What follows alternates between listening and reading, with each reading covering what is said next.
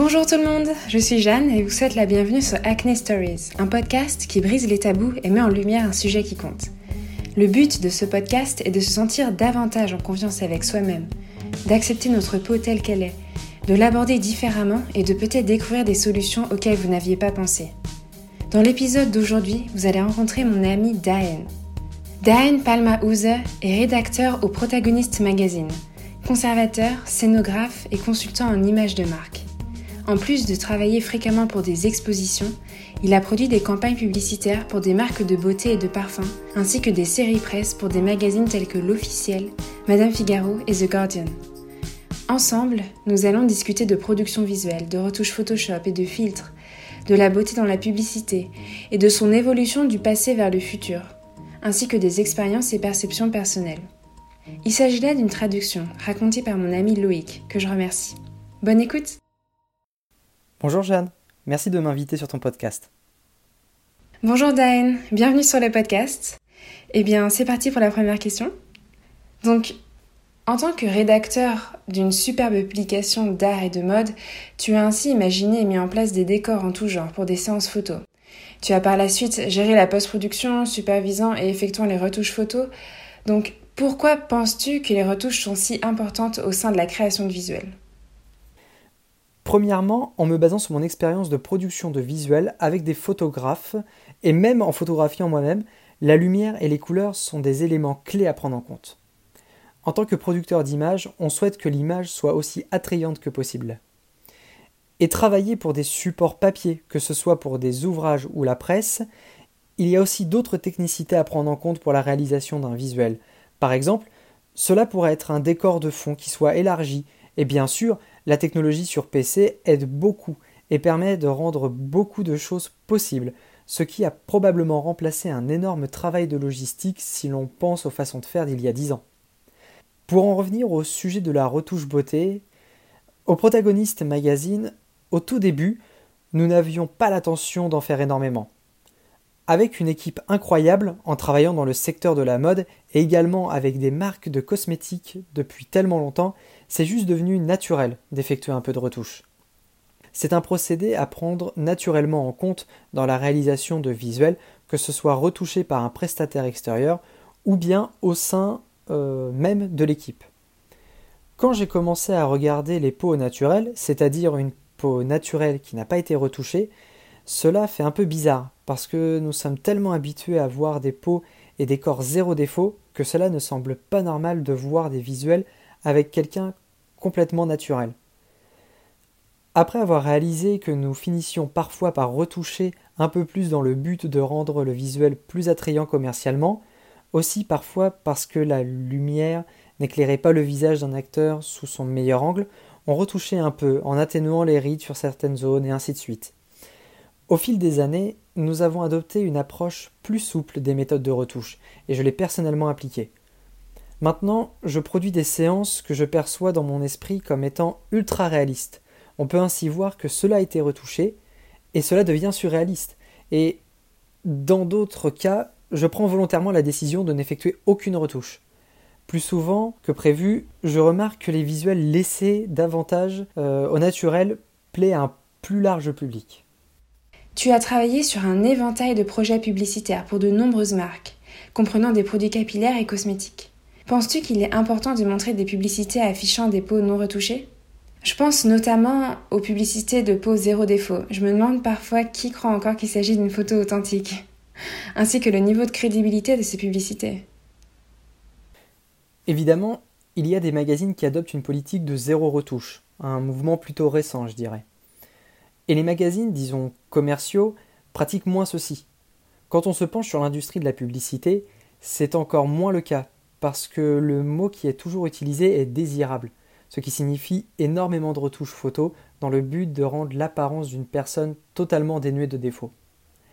Même si on pense à quelqu'un comme Kate Blanchett pour Armani, elle n'a pas changé depuis des années, ou plutôt dans leur publicité. Bien sûr, la crédibilité est parfois remise en question. Je pense à Julia Roberts et à une publicité pour une marque de beauté qui avait été mal reçue lors de sa sortie à cause d'une retouche photo excessive communiquant ainsi une image de beauté qui n'est pas réelle. L'autre point est probablement la couleur de peau, qui est un sujet préoccupant, que ce soit à propos de la texture lisse de la peau, du type de peau ou de son âge, et l'on peut constater que c'est un sujet qui attire l'attention depuis peu. Et je pense que c'est important de montrer des publicités avec des photos de peau non retouchées, même si toutefois ceci nécessite un équilibre, car ce n'est pas toujours aussi simple. Et comment imagines-tu l'évolution de la retouche photo dans le futur? Si l'on pense aux anciennes méthodes de retouche photo, à la méthode originale, quand il existait seulement la photographie analogue, nous avons en fait les mêmes procédés euh, les mêmes outils qui sont à présent traduits digitalement avec entre autres Photoshop, avec les options éclaircir et assombrir pour obtenir de la profondeur ou des contrastes, pour lisser la texture de la peau, ou bien encore pour même colorer par-dessus la peau. Il y a différentes méthodes pour faire ceci. Je pense aux affiches publicitaires pendant l'âge d'or d'Hollywood, des années 20 jusqu'aux années 50, et même pendant les années 60, qui jouaient un rôle primordial pour créer un idéal de beauté et du corps que beaucoup de gens recherchaient. Un exemple utilisé fréquemment est le portrait de Joan Crawford par Charles Hurel en 1931, il me semble. La photo a ensuite été retouchée par James Sharp qui a peint par-dessus certains traits du visage recouvrant certaines rides et boutons dans le but de la rendre beaucoup plus jeune que l'âge qu'elle avait en réalité à ce moment-là. Et cela me fait penser qu'à cette époque, c'était beaucoup plus facile de contrôler, de façonner l'image d'une star de cinéma à travers les publicités, sous une certaine lumière, ainsi qu'avec euh, les filtres vidéo. Donc, si l'on pense à des stars de cinéma comme Marlène Dietrich, dont les traits du visage étaient particuliers selon la lumière projetée du film, ou bien encore Barbara Streisand, qui a joué dans des films tout au long des années 60 et 70 avec des prises de vue très proches du visage, lui affichant une peau ultra lisse grâce à des filtres, c'est quelque chose à garder en tête. Pour revenir à ta question, je pense que la retouche photo a beaucoup évolué grâce à la technologie du digital. Parfois, la photographie digitale va montrer davantage de détails sur la pellicule, excepté les polaroïdes, qui rendent la peau beaucoup plus lisse dû à l'exposition et le temps et le type de la pellicule.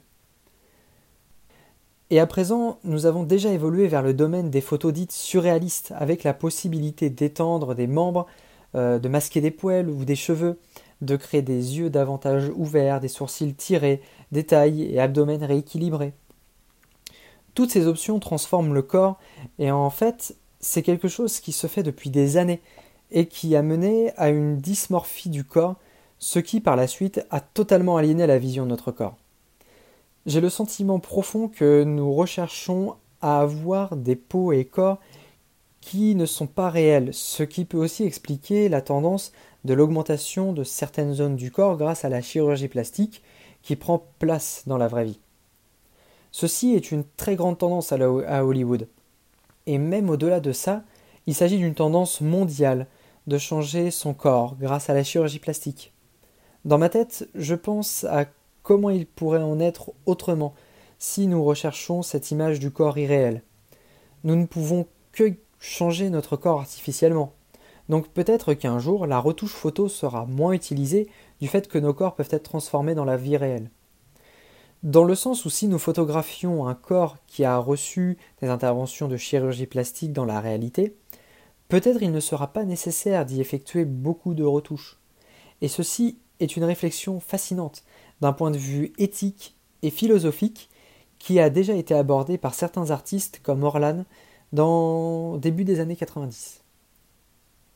Tu mentionnes des références historiques. Penses-tu que cela se restreint à l'imagerie photographique uniquement?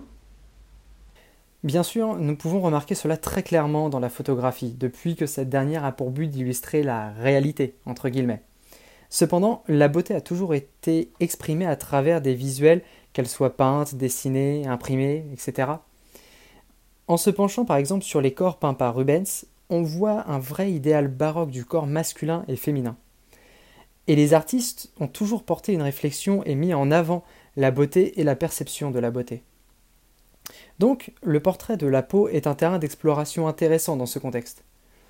De nos jours, on peut observer des mannequins comme Winnie Harlow qui a le vitiligo, et cela me fait penser aux tulipes pendant l'âge d'or hollandais qui étaient encore plus désirables à cause des taches de rousseur et nuances de teinte très prononcées sur leurs pétales. Maintenant, le fait que ces fleurs fussent inhabituelles et uniques à contempler les ont rendues célèbres. Et si l'on pense à la société occidentale, il y a eu des promesses d'accorder de l'importance à l'individualité depuis des années. En réalité, cela n'a pas du tout été le cas. On peut voir cela comme une approche générale de l'image du corps et de la beauté. Maintenant, nous bougeons lentement vers un mouvement qui brise un peu cela, un phénomène qui progresse petit à petit et qui nécessite encore beaucoup de progrès. Des mannequins noirs peuvent maintenant être vus dans des publicités pour cosmétiques et de mode, mais il reste encore une vaste diversité à explorer. Je pense aux mannequins indiens, indigènes, mexicains, du monde entier, des peaux asiatiques, différentes morphologies, que nous voyons très peu encore pour le moment. Bon, maintenant, imaginons que l'on te demande de dessiner de A à Z une publicité pour un traitement contre l'acné.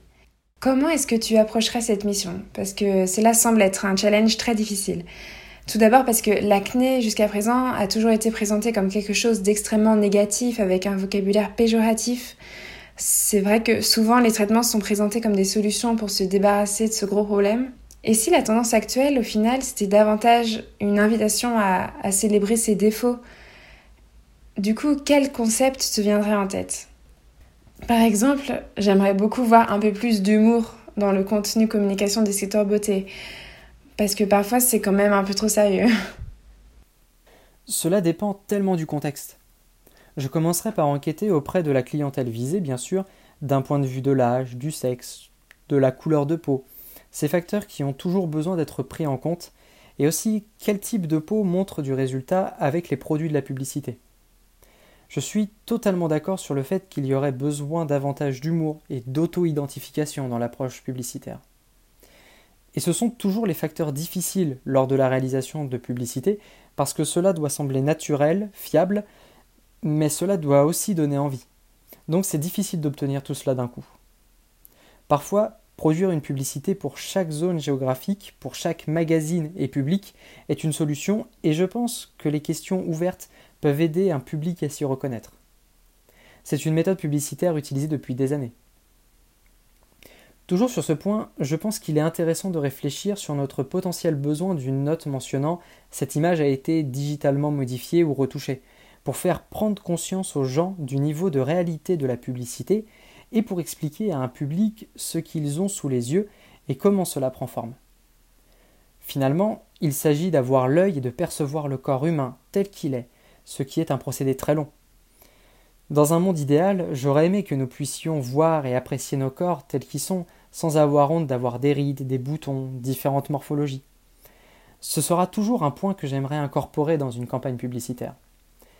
La façon de faire dépend vraiment du contexte et cela nécessite beaucoup de réflexion.